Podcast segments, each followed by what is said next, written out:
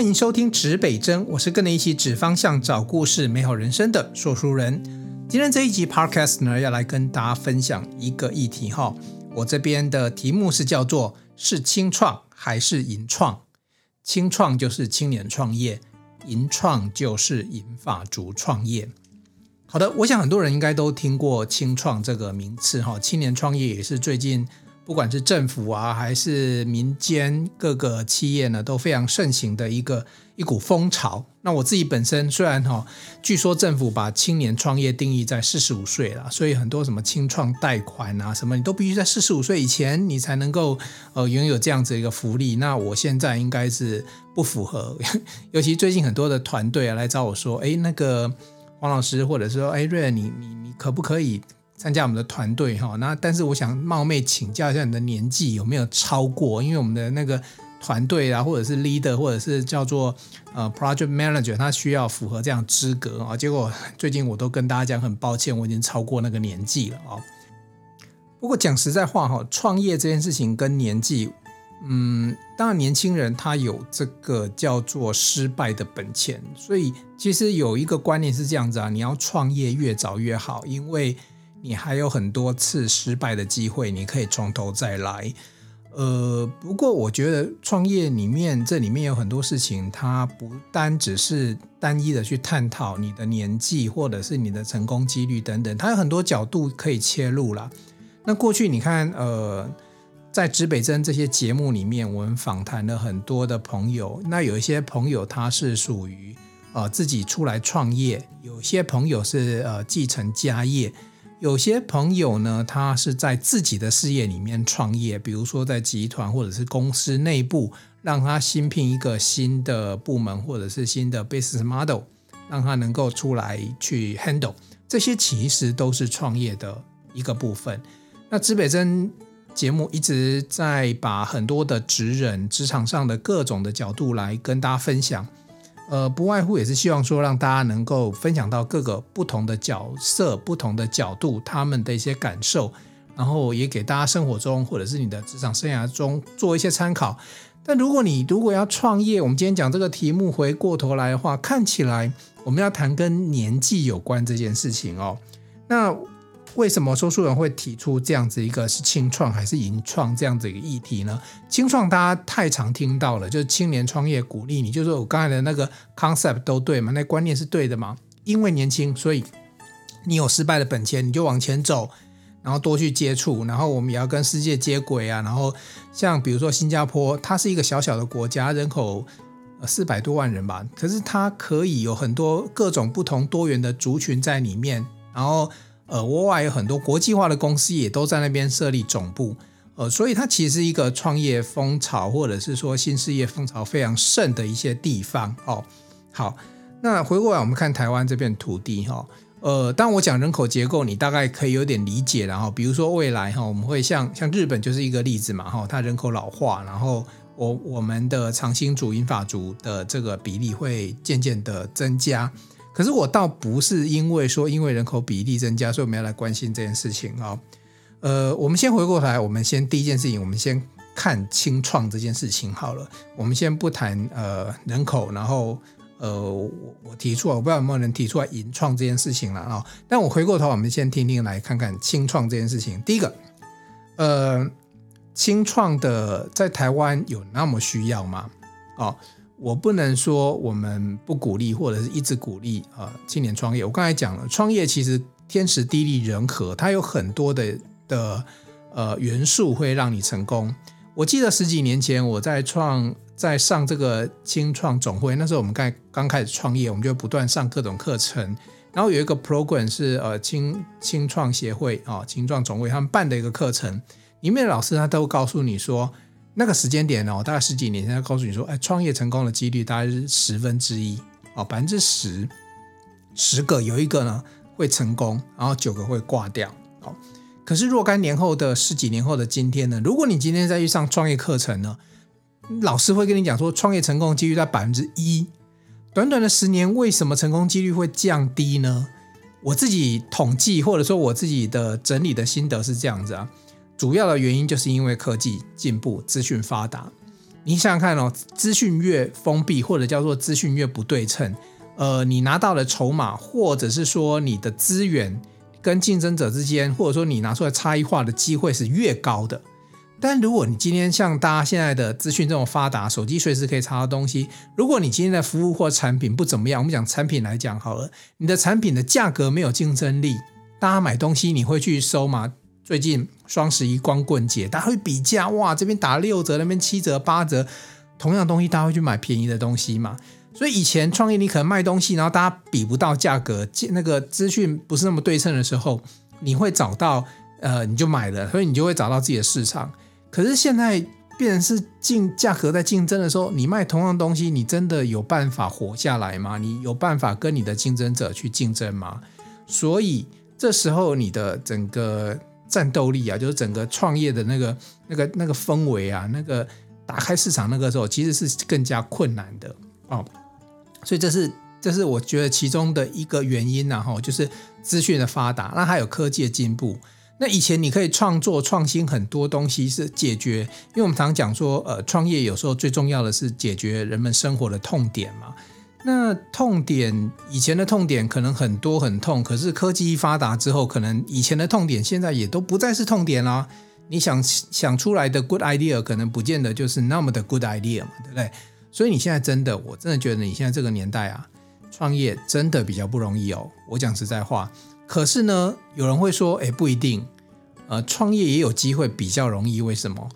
反而也是因为刚刚的资讯跟科技，有了资讯发达的资讯，你收到的或者是你得到资讯更多，你就有更多的想法，而且科技工具的进步啊、哦，像我前一阵在我的 Facebook 有一个贴文哈，我听到看到一篇文章，我也很认同，叫做现在是叫做 No Code 跟 Low Code 的时代。No code 那个 code 就是 coding，就是编码，就是工程师写程式那件事情啦。以前我们都很多网页啊是要工程师写程式，现在其实早期我们就学过什么，我还学过 Fortran 那种那个年代啊，Basic 这种程式，现在好像不太会有人，现在可能就要学爬虫啊等等。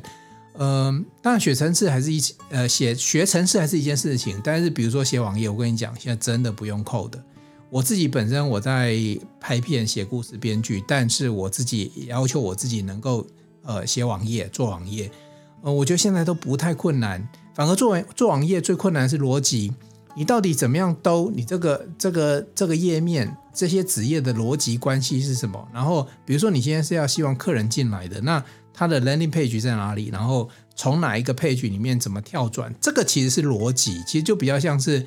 呃，资讯工程跟资讯管理的差别啊，资讯工程的人大部分会去处理 IT 资讯比较工程类的，就像我们讲的编码、解码这一类的事情。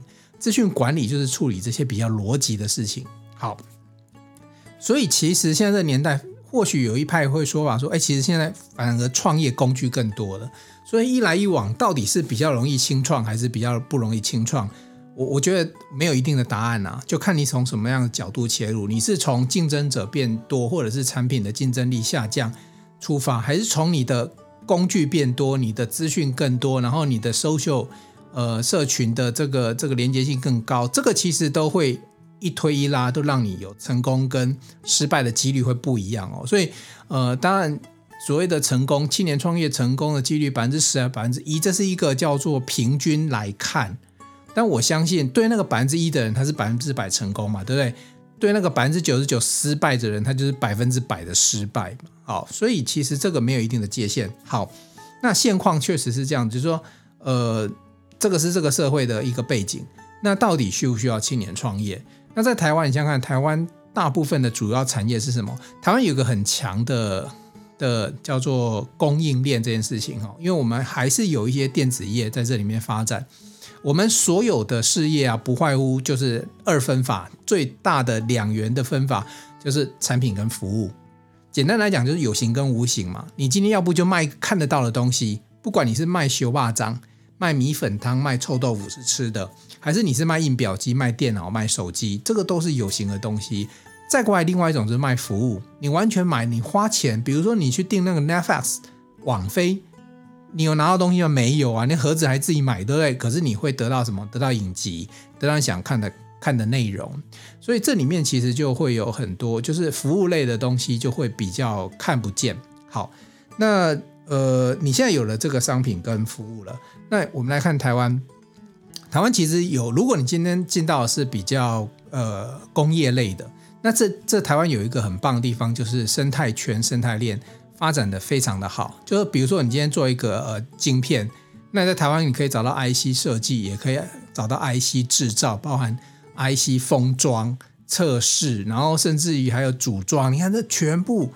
呃，它当然不完全工厂一定在台湾了，可是很台湾太多了。你看那股票上市贵公司，你要做什么？现在我们台湾股票很热的时候，每一个产业都可以去聊，诶，每一个产业都有它自己厉害的地方，诶，对不对？好，那另外就是说服务，服务业里面包含哈，比如说像有时候餐饮业也会被列入服务业里面嘛，或者说我们现在知道说 SaaS、SaaS 就是软体及服务这个东西也是服务嘛，所以。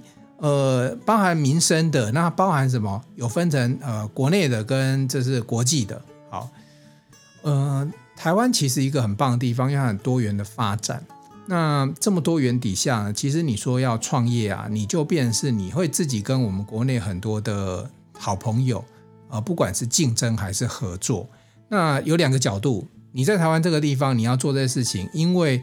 资源都在这里，你要做产品，有那种呃开模的厂啊、工厂啊，或者是帮你生产的模具，或者是量产，其实就是很方便哦。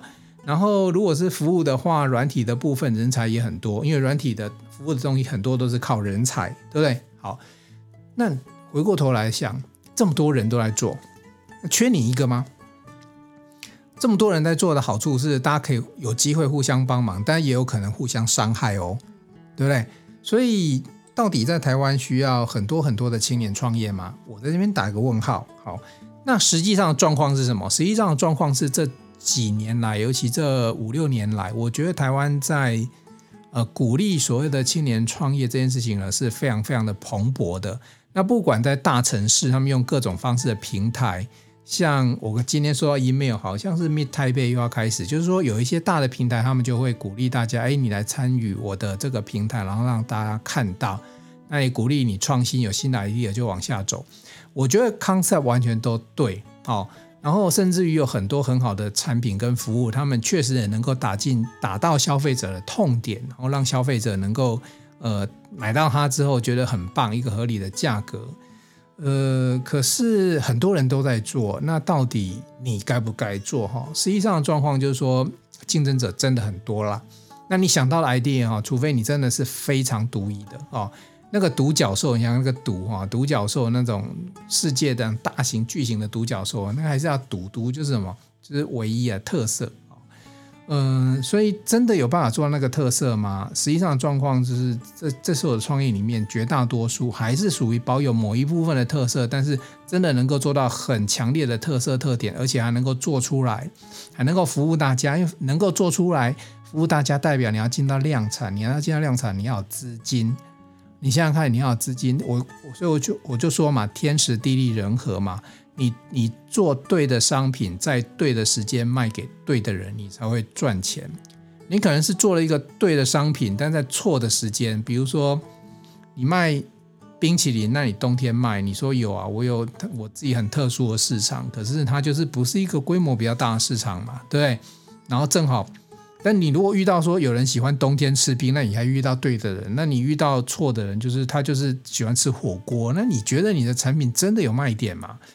所以，呃，这是实际的状况啊、哦，就是竞争者多，然后呃，不是那么多人都天时地利人和。哦，好，那所以回过头来，我们以青创来讲的话，以台湾目前的成功失败，我手边这边我没有特别去收集一些数据，然后你去搜寻，很应该都看得到。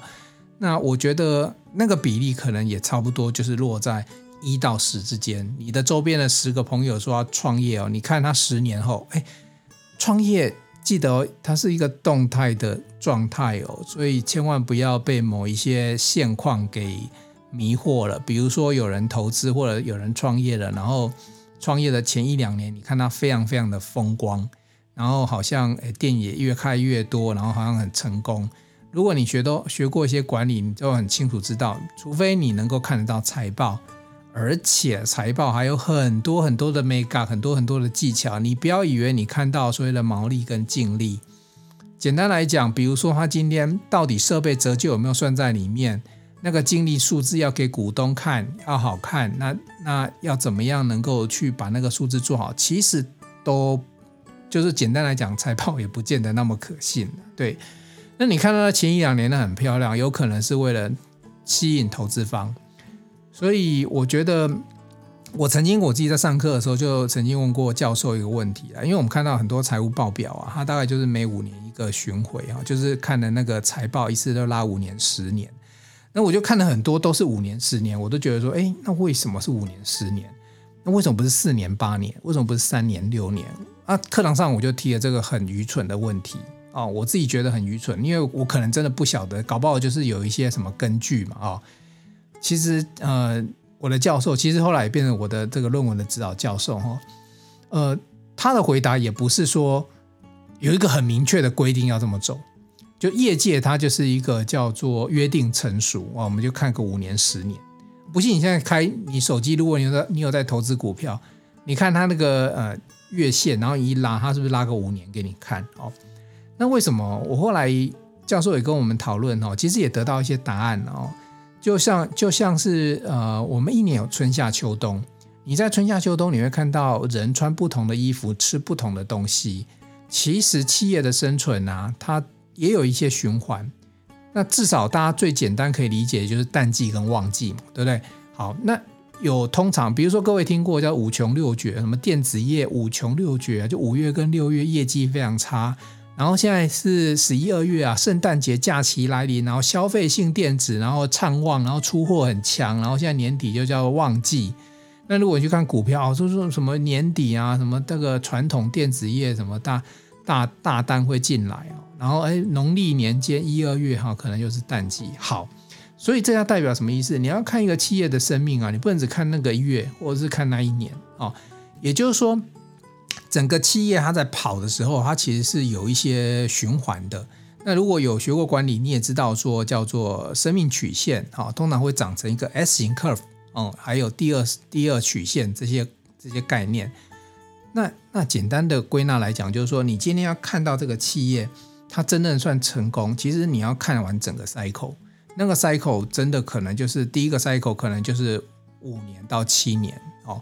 那为什么这样看？第一个，尤其是新创企业，你要这样看哦。有时候他可能有一个 angel，有一个 founder 给他一些钱，然后他就开始做。那个 founder 可能是他老爸，可能他自己去募资得来的，可能是各种的可能哦。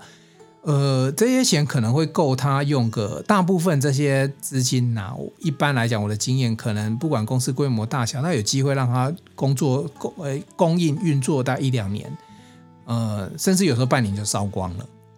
那烧光了之后，接下来就是按你自己的商业模式有没有在跑哦？那你有在跑的话，可能又跑个两三年。好，你的东西真的好，如果你真的东西东西好，服务好，理论上你要卖个三五年都还会再卖。那有可能你前面在做什么？做促销，做 promotion，做各种的这个广告，所以呢，生意特别好。可是当你这些钱烧完之后，你它生意持续的好，这是这个企业这个品牌才会持续下去，对不对？好，所以呃概念就很简单。所以说我们就希望说，哎，大家如果去看的话，看个企业看个五年到七年，如果它还存活着，代表哎这个企业有它生存之道。那这个企业就可能值得去看看他在做什么哦，值不值得投资？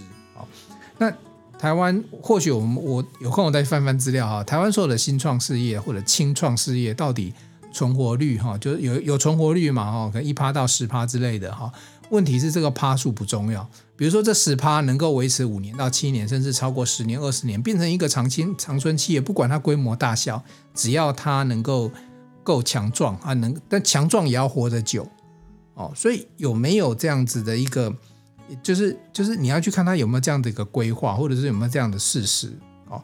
所以其实这样讲起来，我跟你讲，创业真的是不是那么容易。其实不管是什么创啊，轻创啊，中创啊，什么银创啊，都是一样的。好，第二个 part 我来跟大家谈，为什么要谈银创？银发族创业，银发族真的适合创业吗？银发族需要创业吗？哦。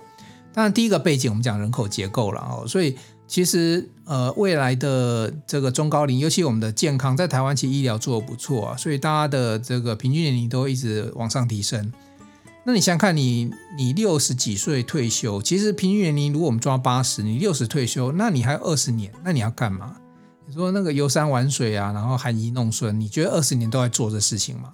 我觉得当你有能力的时候，你当然会想动嘛，就做一点事情嘛。其实那时候你赚钱可能不是很重要，你可能有一笔退休金，或者有一笔啊、呃、固定的资金，让你可以过生活。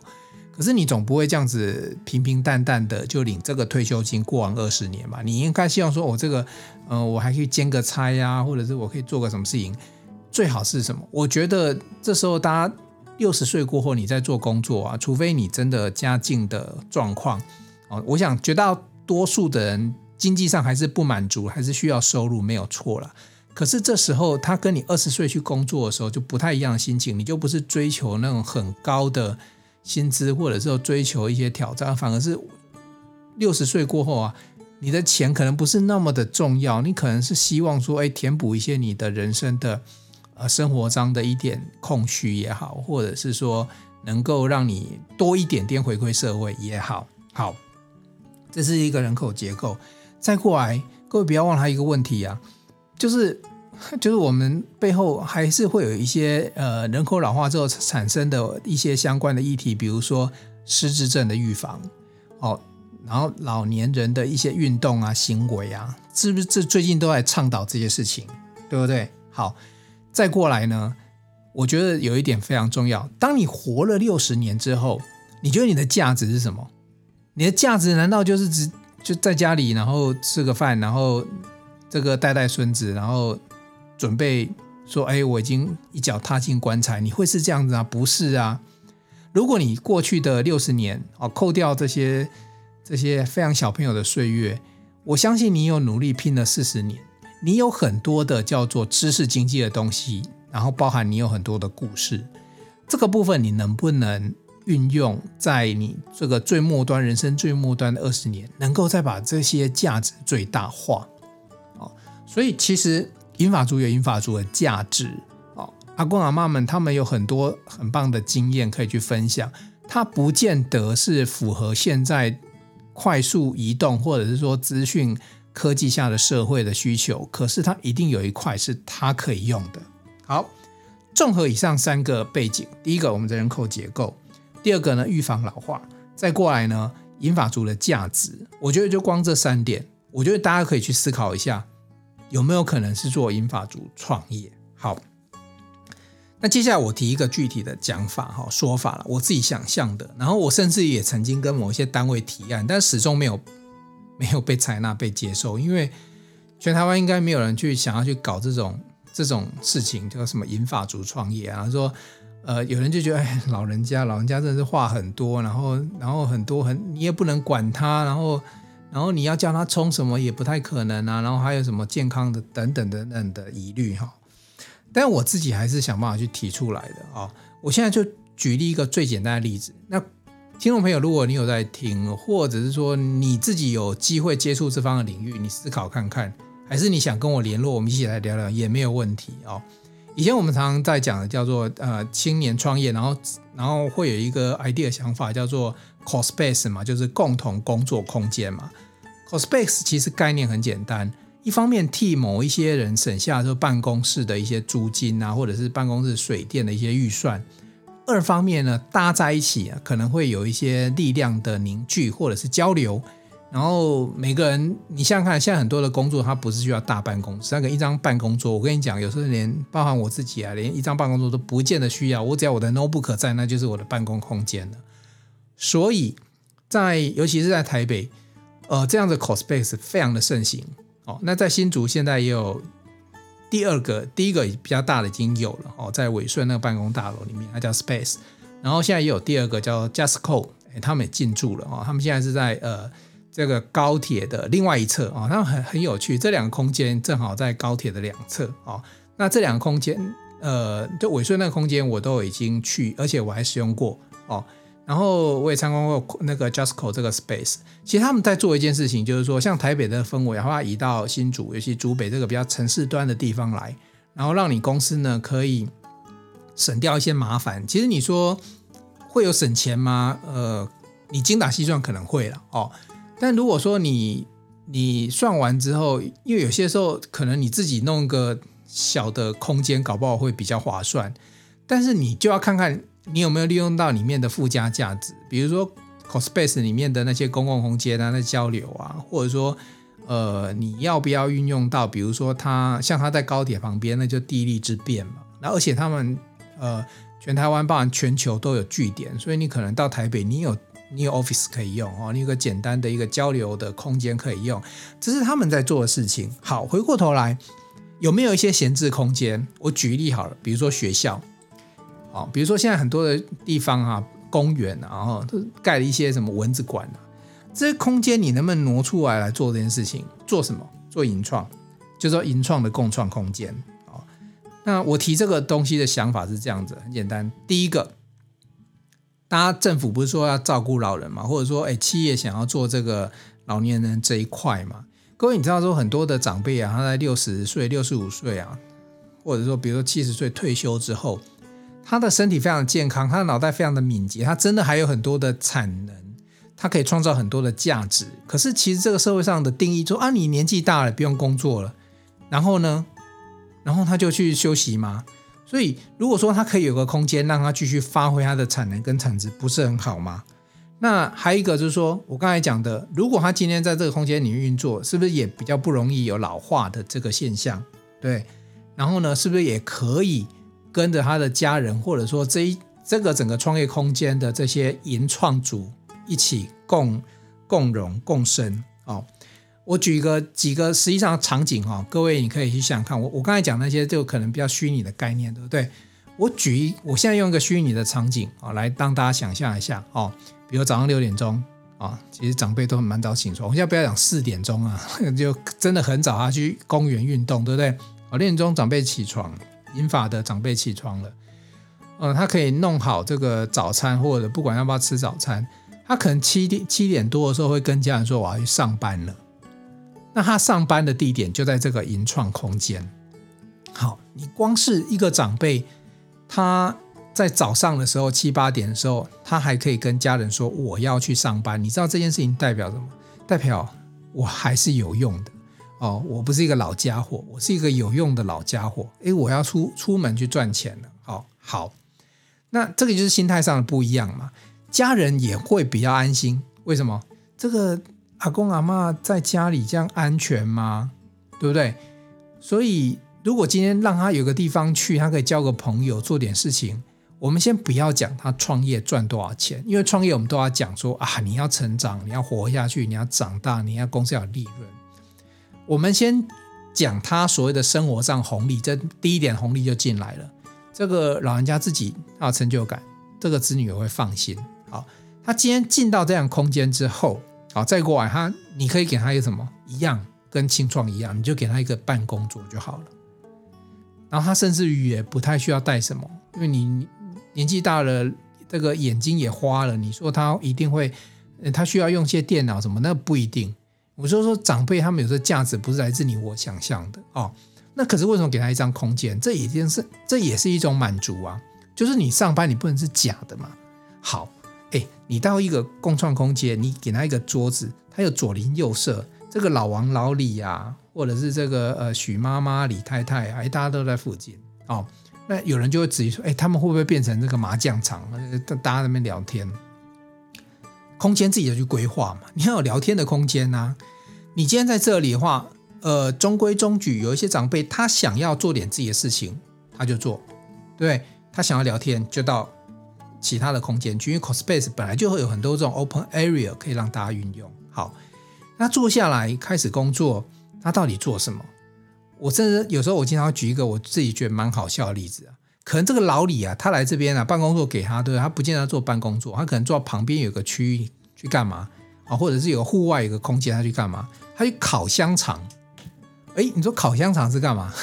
是给他自己吃吗？不是，他的那个那个他的。公司就叫做一条香肠公司，一条香肠工作室。他就因为老李可能退休前就很会做做吃的，或者他就是一个烤香肠的老板。那你说他他到那边去，你想想看，他平常在路边做生意啊，是为了讨生活，然后要跟很多的消费者去互动。他今天有可能是在那个 CoSpace 里面烤香肠，甚至搞不好更夸张一点，搞不好有空间给他灌香肠。他做这件事情，他是他熟悉的，他可以做，可是他不用再为了生活、为了讨生活而做这件事情。那你想想看，他的客户会是谁？假设我们今天 CoSpace 哦，我那一天去算了一下，就是说那个哦，以目前大城市 CoSpace 来讲，我目前接触，你知道他大概都有四五百个位置哦。那我们比较多好，我们两百个位置好了，我们有两百个人，两百个这个银法共创的空的位置，然后有有两百位银法族的长辈在这里。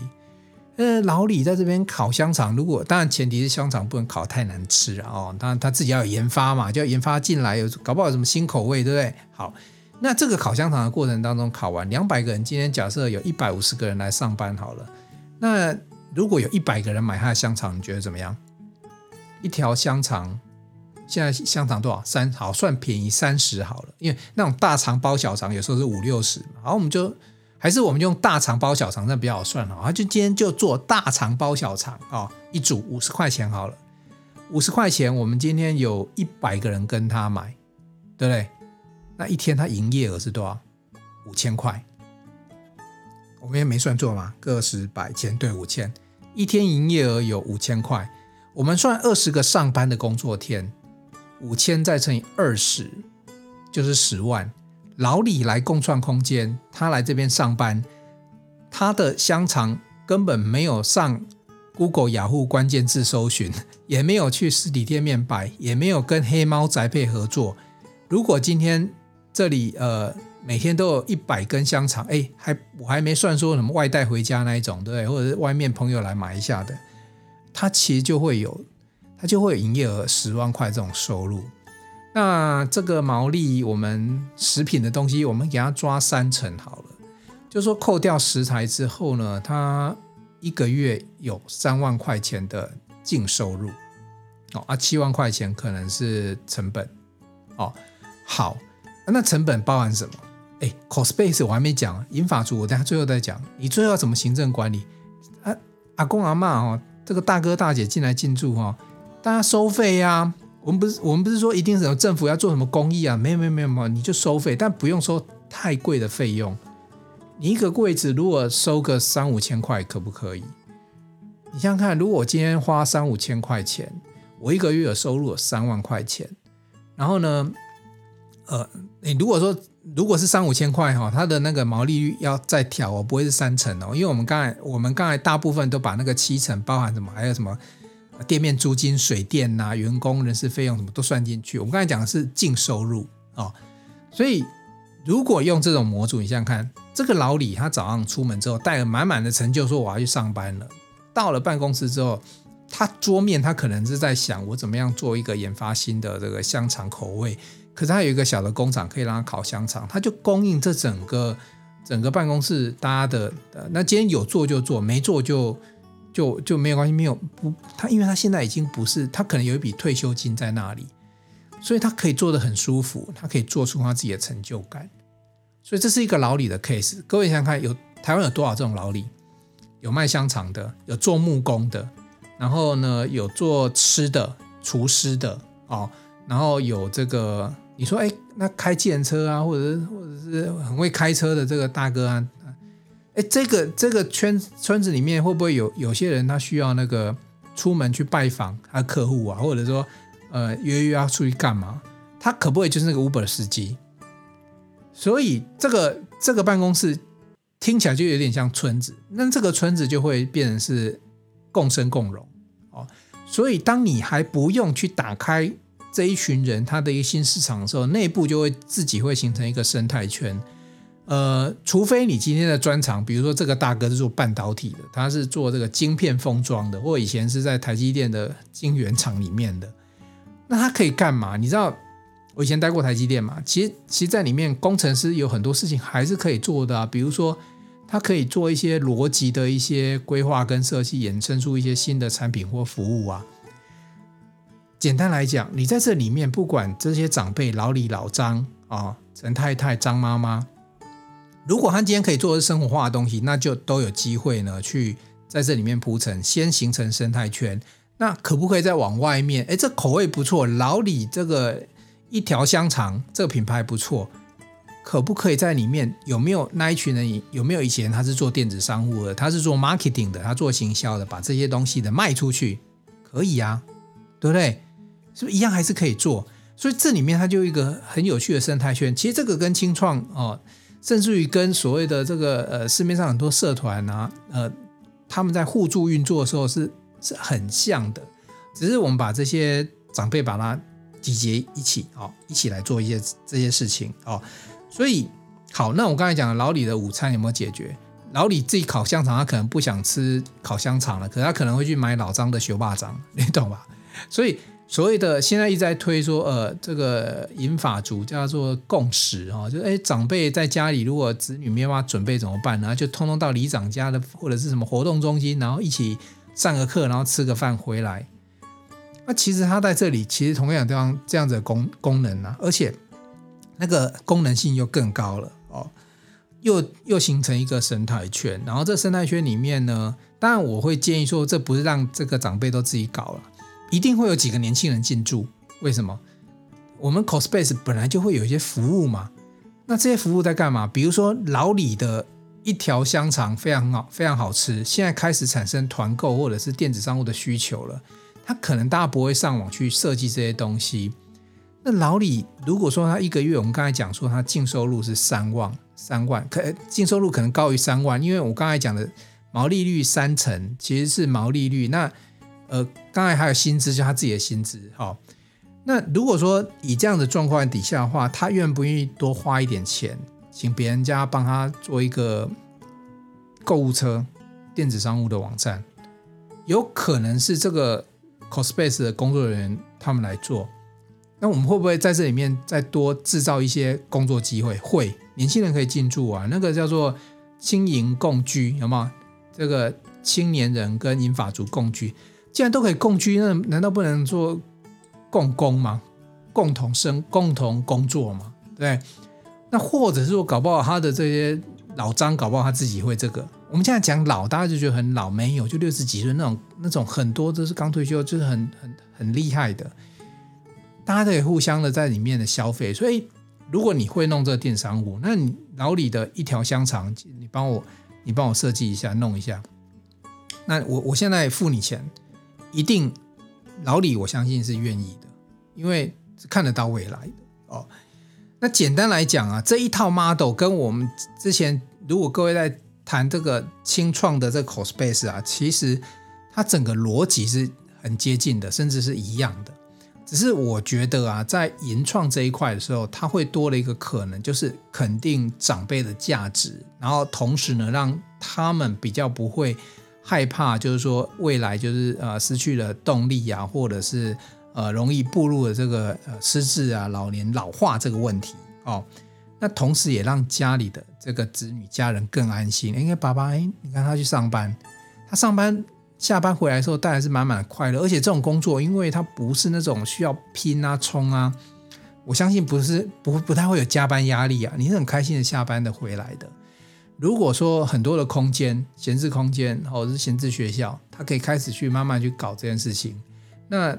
比如说，都以两三百个这样基数啊，至少有个一百个人这样基数，然后空间基本上的那个成本不会很高，真的就是一张办公桌，但该有的服务要有，比如说影印机呀、事务机呀、呃、网路啊什么的就提供。那我刚才最后再讲回来，要不要收租金？要啊！你跟老李老张，我跟你讲，我刚才讲的那些价值，你就跟老李老张每个月上收上五千块，他会嫌贵吗？我跟你，他有赚，他怎么会嫌贵？那你说真的没有赚的那个，真的做不出什么，或者他只是打一个名号，他只印张名片，一个成就感的老人家，如果一个月还有三五千块去防止失智，你觉得贵吗？不贵呀。所以我就在这边这个节目呼吁大家，就如果说，因为我们过去谈很多都是现在正在有青年返返乡或者正在创业这些年轻人的的的故事，但如果银发族这一块，如果你自己也有这个想法。你能不能啊、呃、利用一些空间，然后然后把这件事情做下去？那这件事情其实做一个点不会成功啊。我告我告诉大家，这个东西是文化氛围。如果今天台湾有这样文化氛围，像日本不是有，我记得有一个就是那个整个餐厅都是老人家在服务嘛，所以那个你不能就是你进去喝咖啡什么，万一他送错餐啊，你大家就会有同理心，就会去体谅阿公阿妈他们，其实就是类似的道理。那你今天在这边的话是更扩大了，它是一个叫做共同。呃，工作空间的概念，然后来让大家呢继续发挥你这些银发族更多的价值哦。所以以上呢大概就是这样的概念啊。所以青创当然要继续推，有好的 idea，这个精英分子，我们一定要想办法让它成功，甚至台湾多很多独角兽在世界上舞台上，这是非常棒的。可如果说有机会的话，把这些资源拨一点，或者把这些关注多一点，回到这些长辈身上，呃，投一投资一点在空间，然后做一些管理。我不晓得，或许可能需要做一两个基地来试试看 demo，看一下水温。如果做得出来的话，呃，何不想办法遍地开花，让台湾变全世界上对这个长辈最重视，而且能够好好的这个运用他们价值，能让产生成就感最棒的一个国家呢？哦，创业它不是年轻人专利哈，创业也可以是银发族的权利或者是福利，哦。创业不是年轻人专利，创业它也可以是银发族的权利跟福利。这是我过去在观察的这个族群里面，以及在做清创的时候，有一些正好这个分叉出来一个想法，也透过这一集的节目来跟大家分享。希望如果你有一些想法，你也可以自己试试看，或者是来跟我联络，我们来看看我们可一起可以蹦出什么样的火花吧。好，那这一集节目呢，我们大概就讲到这里喽。那也祝福大家，呃，这个不管是创业还是工作，都能够顺心愉快。东南西北指方向，找故事，真人生，指北针，一起美好你我的人生。我们下一集见喽，拜。